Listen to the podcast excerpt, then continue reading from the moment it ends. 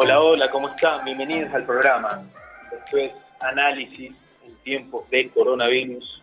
Hoy es jueves 23 de abril. Muchísimas gracias a todos nuestros radioescuchas por estar en nuestra transmisión.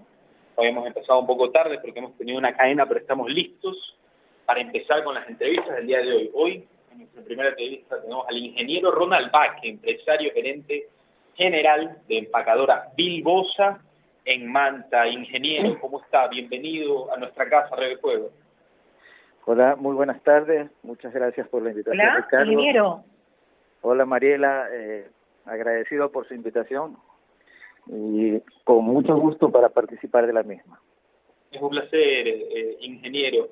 Eh, primero que nada, quiero, quiero comentarle eh, o preguntarle cuál es la situación que vive actualmente la empacadora Bilbosa, eh, cuáles son la- los, por así decirlo, las malas noticias. Eh, se ha sabido que Confiteca ha tenido que despedir alrededor de 170 empleados. Ayer el diario El Universo hizo lo mismo con 60 vendedores. El mismo diario lo publicó. Eh, ¿Cuál es la actualidad de empacadora Bilbosa? Bueno, muchas gracias por la pregunta. Yo más que la realidad de la empacadora Bilbosa, yo me orientaría a describir muy sucintamente la realidad del sector exportador ecuatoriano y puntualmente del sector exportador del acuacultor. Vivimos una crisis, lamentablemente, que ningún país del mundo estuvo preparado, menos Ecuador. Y en medio de esta terrible tragedia que estamos viviendo, creo que todo el sector empresarial ha mirado en dos aspectos, en la seguridad de sus empleados y la protección de las fuentes de trabajo.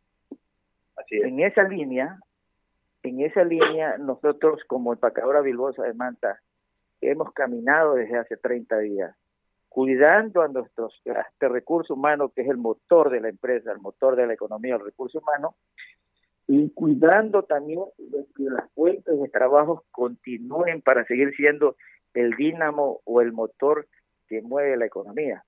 De manera que en medio de esta crisis podemos decir que hemos tenido una situación entre regular y normal, unas más, unas menos, pero sin dejar de desconocer el nerviosismo que ha cundido y cunde en la ciudadanía, el problema logístico de traslado de, de recursos humanos, el problema logístico de, de las exportaciones y más que todo la recesión el del consumo mundial.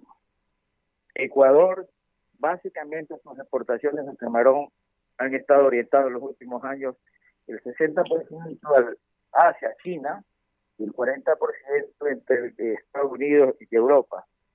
Lamentablemente, año pasado, China frenó sus importaciones de camarón de Ecuador, puso restricciones y cuando estaba levantando nuevamente ya el, sector exportador ecuatoriano de, de, camarón, nos cae el coronavirus, con lo que se cierran los mercados de Estados Unidos, de Europa, y recién China comienza a activarse nuevamente porque no hay que olvidar que desde allá se origina el famoso coronavirus. De tal es. manera que en esa línea nosotros como empresarios estamos haciendo todos los esfuerzos posibles para mantener las fuentes de trabajo. Así es, eh, ingeniero. Eh, pero principalmente la situación eh, del país en la que se encuentran muchas empresas, microempresas, es que o mantenemos empleados en una cantidad básica o tenemos que sacarlos para que los pocos que mantenemos eh, los ayudamos económicamente, no ayudarlos, sino que los mantenemos con su puesto de trabajo y con su sueldo al día. Yo eh, tengo información de primera mano que la mayoría de las empresas y economistas de este programa nos han dicho que el 45% de las empresas no tienen la capacidad actualmente de poder pagarle a todos sus empleados, por ende han habido bastantes desempleos, es evidente.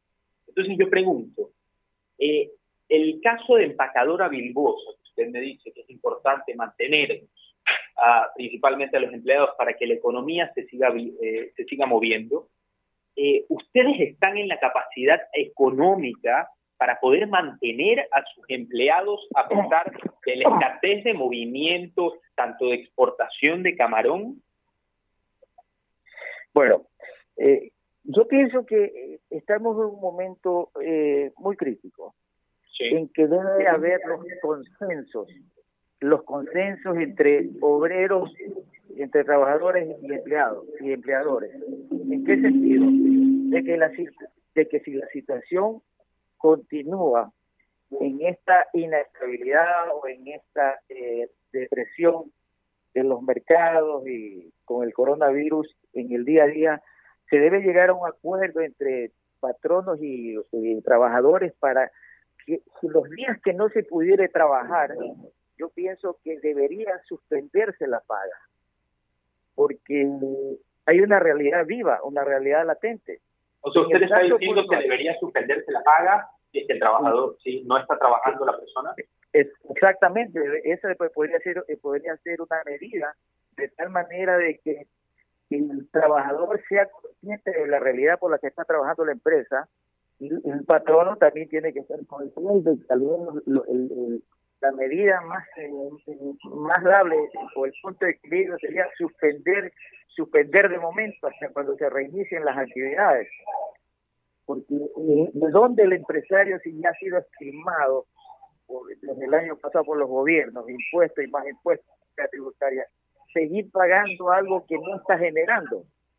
Gracias a Dios, en el plano, en el plano particular, como empacadora Vilgosa, hemos logrado mantener viva la producción de tal manera que nosotros somos agradecidos del, elemento del recurso humano que ha continuado viviendo su puesta en trabajo a preservarla, a mantenerla, y en el escaso mercado que está abierto en el exterior, nosotros también hemos podido atender con los compromisos pactados ingeniero. Eh, una pregunta también eh, en el ámbito empresarial. Eh, usted dice que los empleados que no están en labor no deberían tener paga.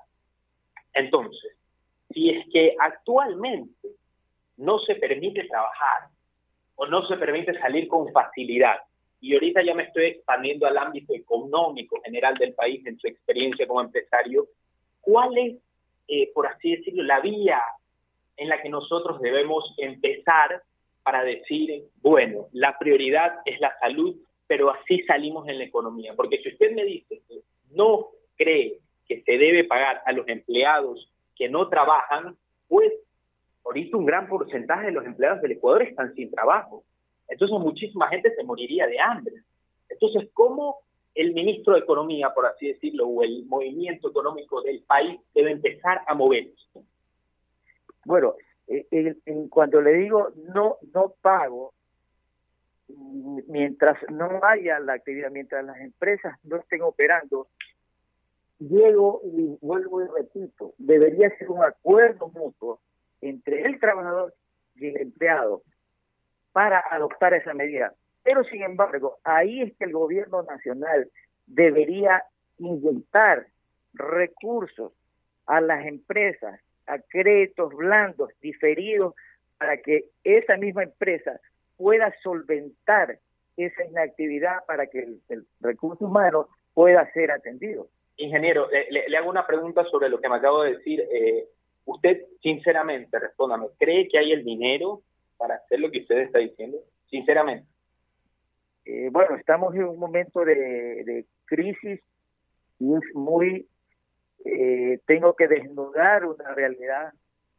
Estamos entre dos países, Perú y Colombia, que sus gobiernos supieron ahorrar en el tiempo y lamentablemente en esta década se cambiaron ciertas políticas y esta enfermedad o esta pandemia nos coge al Ecuador sin un centavo de ahorro. Pero algo tenemos que hacer, pues, tenemos que ser solidarios todos, tenemos que llamar al consenso a la clase política, a los actores sociales, para que depongan actitudes. No se trata de ideologías este momento, se trata de preservar eh, la salud, se trata de preservar las fuentes de trabajo, de mover la economía y algo tendremos que hacer todos los ecuatorianos. porque en la caja fiscal no hay recursos. Hay que abrir al extranjero para conseguir créditos blandos para que vengan en socorro de la economía ecuatoriana, porque el gobierno no lo tiene, es su responsabilidad, pero tampoco puede cargarse el impuesto a una clase a, la una clase laboral o al, a la clase media o al país entero que no está generando en este momento, pues. ¿Cómo puede pedirse un impuesto si no está generando, pues? Ingeniero Paque, ¿cómo está? María Viteri. Ingeniero, una pregunta. Eh, Manta, que ha sido un puerto tan próspero, sobre todo en los últimos años, ¿cómo usted lo ve ahora, en esta época en donde pues estamos eh, en cuarentena, donde Manta también, como Guayaquil, vive y vibra en las calles? ¿Cómo lo ve a Manta? ¿Cómo está también el tema del coronavirus allá? Bueno, muchas gracias, Mariela. Manta no puede estar exento de la crisis nacional. Eh, bueno, no estamos eh, tal vez en la, en la medida que desgraciadamente eh, Guayaquil está soportando con el coronavirus. Nosotros también estamos soportando aquello, pero en menor medida. yo pienso que las autoridades locales ah, están haciendo un buen, un buen trabajo. Se adelantaron a todo lo que se comenzaba a ver y venir. La ciudadanía lo ha entendido, aplicando cuarentena, pero también es cierto que la gran mayoría de ciudadanos está consciente de que esta ciudad de Manta siempre ha salido a base de esfuerzo propio. Y este esfuerzo propio implica, como decía al inicio de la entrevista, preservar la, la, vida, la, seguridad de sus trabajadores y preservar las fuentes de trabajo. Manta vive en el sector atunero, en el sector camarón, etcétera, etcétera, y todo se ha hecho con ciencia, todos los actores que manteniendo los protocolos de seguridad, hay que mantener las fuentes de trabajo para que la ciudad camine, para que la ciudad contribuya a la provincia y para que la ciudad contribuya al país. Somos solidarios con todo el Ecuador y estamos en esa línea. Ingeniero Valle, muchísimas gracias, gracias por su entrevista. Realmente es un llamado muy importante a todos los empresarios del país que tienen que seguir adelante solidariamente para mantener las fuentes de trabajo, porque cuando esto acabe, que esperamos que sea en algún momento, pues hay que empezar a trabajar nuevamente. Así que nuestra mano calificada, nuestra gente que empuja, no puede irse, la necesitamos para seguir adelante en todos nuestros negocios, porque Dios así lo hará. Gracias, ingeniero, por esta entrevista.